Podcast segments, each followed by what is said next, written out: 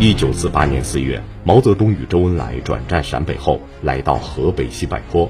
他夸奖道：“西柏坡果然是个好地方，这个指挥部选得好。”周恩来多年后说：“西柏坡是党中央毛主席进入北平解放全中国的最后一个农村指挥所，指挥解放战争三大战役在此，开党的七届二中全会都在此。”当年是何人发现此地？中央为何从陕北转移到西柏坡？毛泽东与刘少奇为何要兵分两路？面对傅作义的十万大军的围攻计划，毛泽东如何上演空城计，用一纸电文吓退十万敌军？进京前，毛泽东对周恩来说：“我们是进京赶考啊，我们绝不学李自成。”请听老林说旧闻：西柏坡传奇。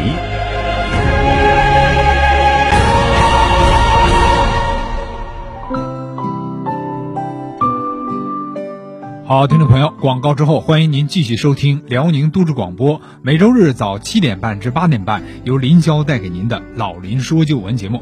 让我们继续来关注毛泽东在西柏坡面临大兵压境之时，如何唱了一出空城计。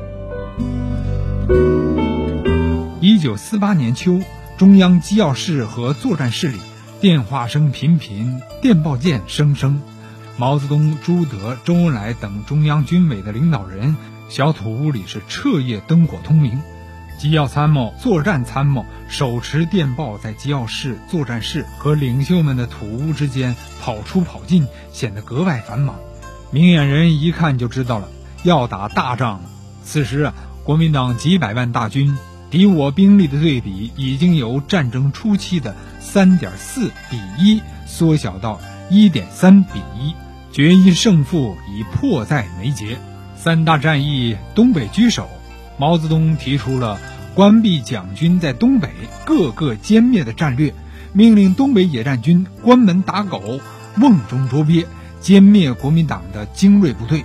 辽沈战役在即，中造的食堂炊事员啊直发牢骚。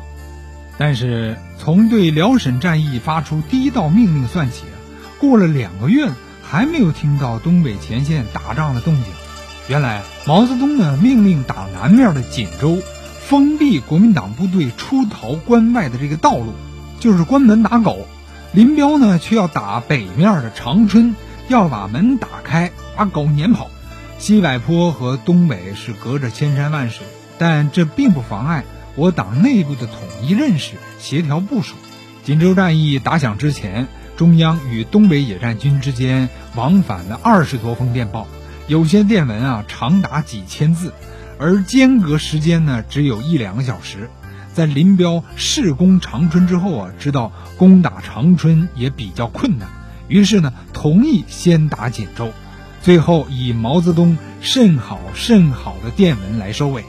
锦州果然被攻破，国民党军队被封闭在东北，陷入了孤立的境地。与此同时，蒋介石与卫立煌之间也产生了分歧，一时间专机频繁地起降于沈阳和南京。但国民党将帅之争愈演愈烈，直到锦州战役打响，仍无决策。辽沈战役，西柏坡共起草了四十六封电报，连从哪儿开刀都说到了。从打响到结束，共用了五十二天。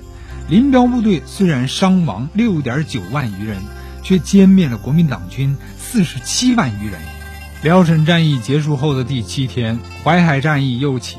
西柏坡起草电报命令六十四封，其中包括了作战方针和各个阶段的作战部署。如本战役第一阶段的重心是扫除徐州以东之敌，断其海上退路。打法是先来个中间突破，然后全歼黄伯韬。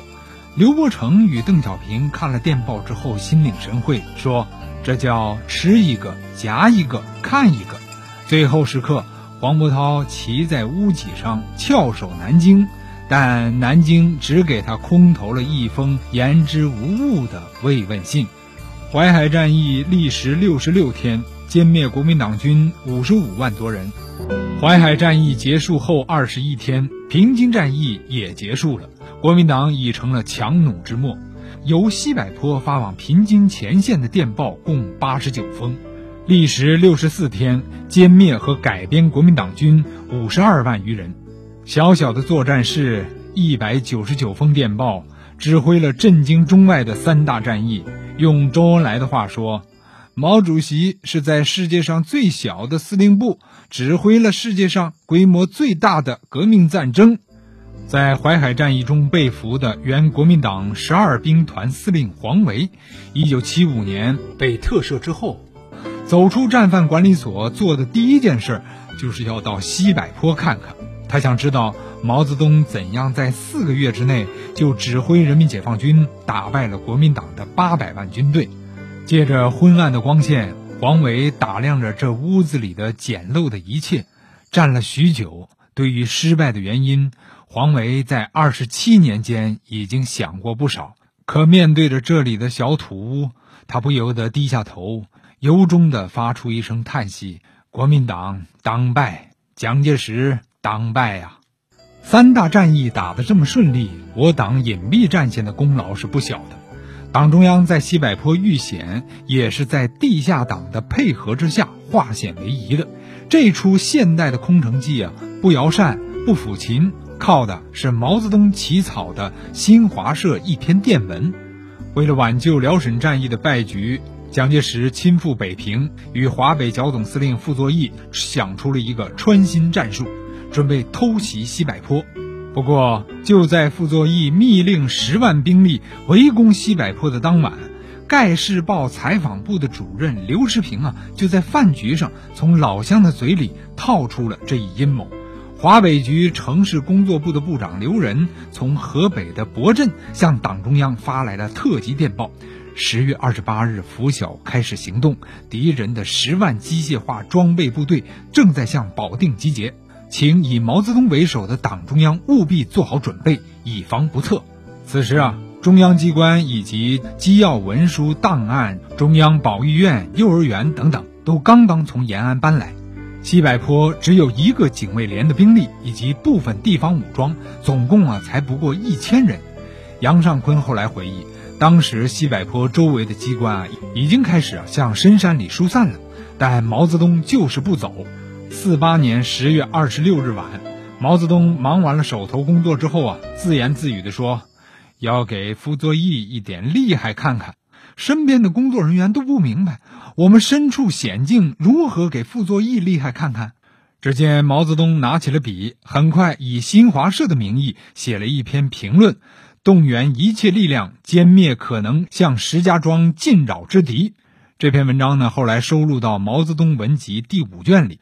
毛泽东在这篇评论中，把傅作义偷袭的计划抖了个干干净净，甚至连参战的各部队的番号、将领以及作战方案、任务等等都说得清清楚楚，并评论说。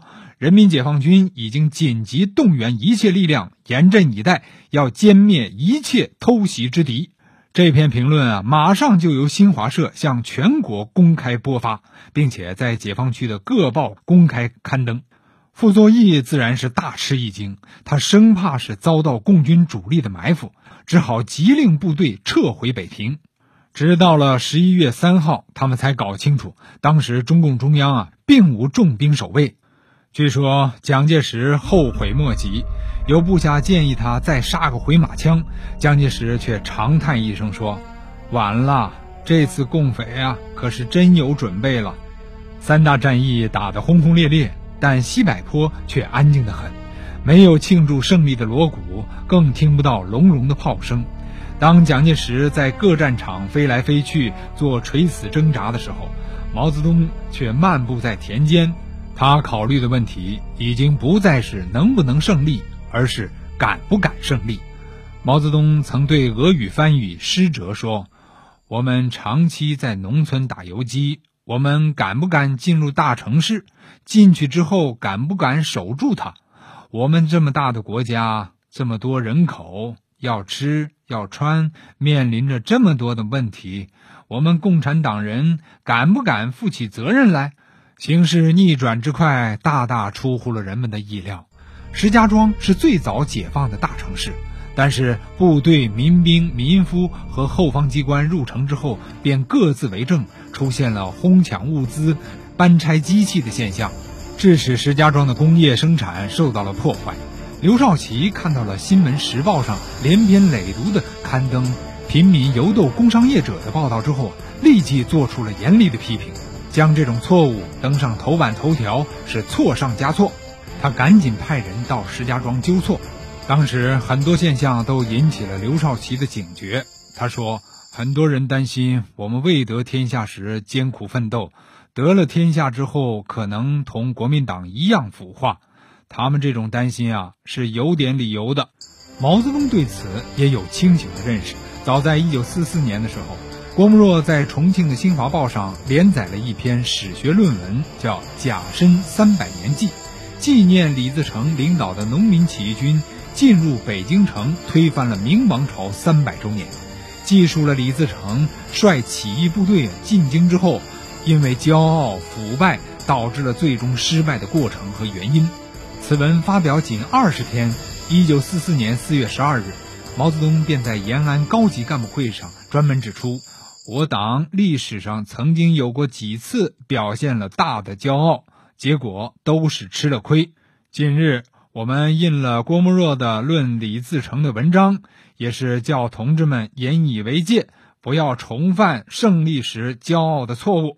然而，当时国统区则正在以《中央日报》为首，对同一篇文章发起围剿，认为《甲申三百年祭》是在影射当局，为此呢，不惜组织专人对文章进行围攻。如果用这件事情来审视当时的国共双方。一方是虚怀若谷，不断的反省；另一方呢，则掩耳盗铃，盲目自大，实则胜负已分。也是在四四年的七月，国民政府的参政教育家黄炎培访问延安，和毛泽东谈话的时候，他意味深长的曾说：“我生六十年，耳闻的不说。”所亲眼见到的，真所谓其兴也勃焉，其亡也忽焉。就是兴盛的时候啊，朝气蓬勃，团结一致；而亡的时候呢，则也像大厦将倾，轰然倒塌。他说：“一人、一家、一团体、一地方，乃至一国，都没有跳出这个周期率的支配力。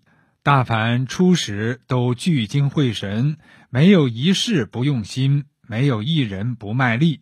也许那时艰苦、艰难、困苦，只有从万死中觅取一生，而继而环境渐渐好转了，精神也就渐渐放了下来。有的因为历时长久，自然的惰性发作；有少数演为多数，到了风气养成，并且无法补救。一部历史。正代换成的也有，人亡正息的也有，求荣取辱的也有。总之，没有跳出这个周期率的。毛泽东当即就回答：“我们能跳出这个周期率，这条新路就是民主。只有让人民来监督我们政府，政府才不敢懈怠；只有人人起来负责，才不会人亡政息。”一晃四年。黄炎培提出的问题啊，严峻地摆在了毛泽东面前。眼前的胜利啊，比历史上任何时候的胜利都要大得多。毛泽东还没进城就估计到了，所以他在七届二中全会上才对全党同志提出了严肃的告诫。一九四九年的三月五日是个艳阳天，三十四名中央委员、十九名候补中央委员齐聚西柏坡。出席了新中国建立前夕具有划时代意义的中共中央七届二中全会。当时会场在中央大院的西北角，是临时搭建的中央大伙房，是土坯垒墙，没有园子。房顶啊是将围帘直接搭在顶上，上面抹上泥便封顶了。这座房子比不上民房坚固，但比民房宽敞得多。缺点呢是连电灯都没有。只能借助自然光线。开会的时候啊，委员们也没有固定的座位，除了主席台和几位书记坐沙发之外，大部分同志都是自带椅子、凳子、躺椅。散会之后呢，还要自己再搬回去。就是在如此简陋的环境中，毛泽东郑重地告诫全党同志：我们就要取得全国的胜利了。这个胜利已经不要很久的时间和不要花费很大的力气了，而巩固这个胜利则需要很久的时间和要花很大的力气的事情。在胜利面前，我们要防止党内的骄傲情绪、以功臣自居的情绪、停顿起来不求进步的情绪、贪图享受不愿意再过艰苦生活的情绪。要防止资产阶级的捧场，可能有这样一些共产党人，他们是不曾被拿枪的敌人征服过的，他们在这些敌人面前不愧是英雄的称号，但是却经不起人们用糖衣裹着的炮弹的攻击，他们在糖衣炮弹面前打了败仗，我们必须要预防这种情况，夺取全国胜利。这只是万里长征走完的第一步，如果这一步也值得骄傲，那是比较渺小的。更值得骄傲的还在后头。中国的革命是伟大的，但革命以后的路程更长，工作更伟大、更艰苦。这一点现在必须要向党内讲明白。务必使同志们继续的保持谦虚谨慎、不骄不躁的作风；务必使同志们继续的保持艰苦奋斗的作风。会议期间，毛泽东还给各级领导及党员，同时也给自己定下了六条规定：一、不作寿；二、不送礼；三、少敬酒；四、少拍巴掌；五、不以名人做地名。六不要把中国的同志和马恩列斯并列。杨尚昆回忆，会场最初悬挂的是马恩列斯和朱毛的画像。毛泽东一进场便提出了批评：开会不要挂我们的像，这样不好。于是呢，第二天便挂了四位国际伟人的像。可大家议论纷纷，说法不一。有人在开会前又将毛主席和朱总司令的画像挂了上去。后来又受到了毛泽东的批评。关于进城的问题，在七届二中全会上讲得够清楚了。可在临近北平的时候啊，毛泽东又把中直机关各部委办的头头们叫到了他那间土坯房里，给他们讲：“我们就要进北平了，希望大家一定要做好准备。我说的准备不是收拾坛坛罐罐，而是思想的准备，要告诉每一个干部和战士。”我们进北京城不是去享福，绝不可像李自成进北京。毛泽东为什么又特别强调了不当李自成这一点呢？因为李自成进北京，因为没有戒骄戒躁，很多将领腐化，内部发生了争斗，从而导致失败。后来广大农村啊都有一个传说，说李自成南征北战打了十八年，进了北京做皇帝却只有十八天。作为共产党人的领导，毛泽东怎能不汲取李自成的教训呢？第二天，中央办公厅印发了进京守则八项注意，发给各部队各部门：一、把艰苦朴素的优良作风带进北平；二、不准进入民家，不准随便进入影剧院等公共场所；三、保守机关秘密，不知者不求知。知者不外传，出门不带文件，不带武器，手不许乱动，嘴不许乱说，脚不许乱走。一九四九年三月二十二日晚，是毛泽东在西柏坡的最后一夜，也是他难以入眠的一夜。据李银桥回忆，毛泽东批阅完文件，又站在窗前眺望着黑色的夜空，一支接着一支抽烟，直到凌晨三四点钟才上床睡觉。临睡前，他嘱咐说：“九点以前叫我起床。”周恩来怕毛泽东休息不好，指示李银桥不要九点叫醒主席，让主席多睡一会儿。因此，到了十点多，警卫员才叫醒毛泽东。周恩来前来看望毛泽东，问道：“没有休息好吧？应该多休息一会儿才好啊！长途旅行坐车是很累的。”毛泽东笑道：“今天是进京的日子。”不睡觉也高兴啊！今天是进京赶考嘛，进京赶考，精神不好怎么行啊？周恩来说：“我们应该能够考及格，不要退回来呀。毛泽东郑重地说道：“退回来就失败了，我们绝不能当李自成，我们要考个好成绩。”正如毛泽东所说的，夺取全国胜利，这只是万里长征走完的第一步。阳春三月，中共中央进入北平，要开创一个跳出历史周期率的新纪元。好了，朋友们，今天我们的老林说旧闻到这儿就结束了。在此呢，林霄代表我们后期制作严斌，感谢您的收听。下周同一时间，我们再见。千古星河璀璨，往事并不如烟。旧闻依然鲜活，昨天对话今天。老林说旧闻，每周日早七点半至八点半，让昨天的灯照进心田。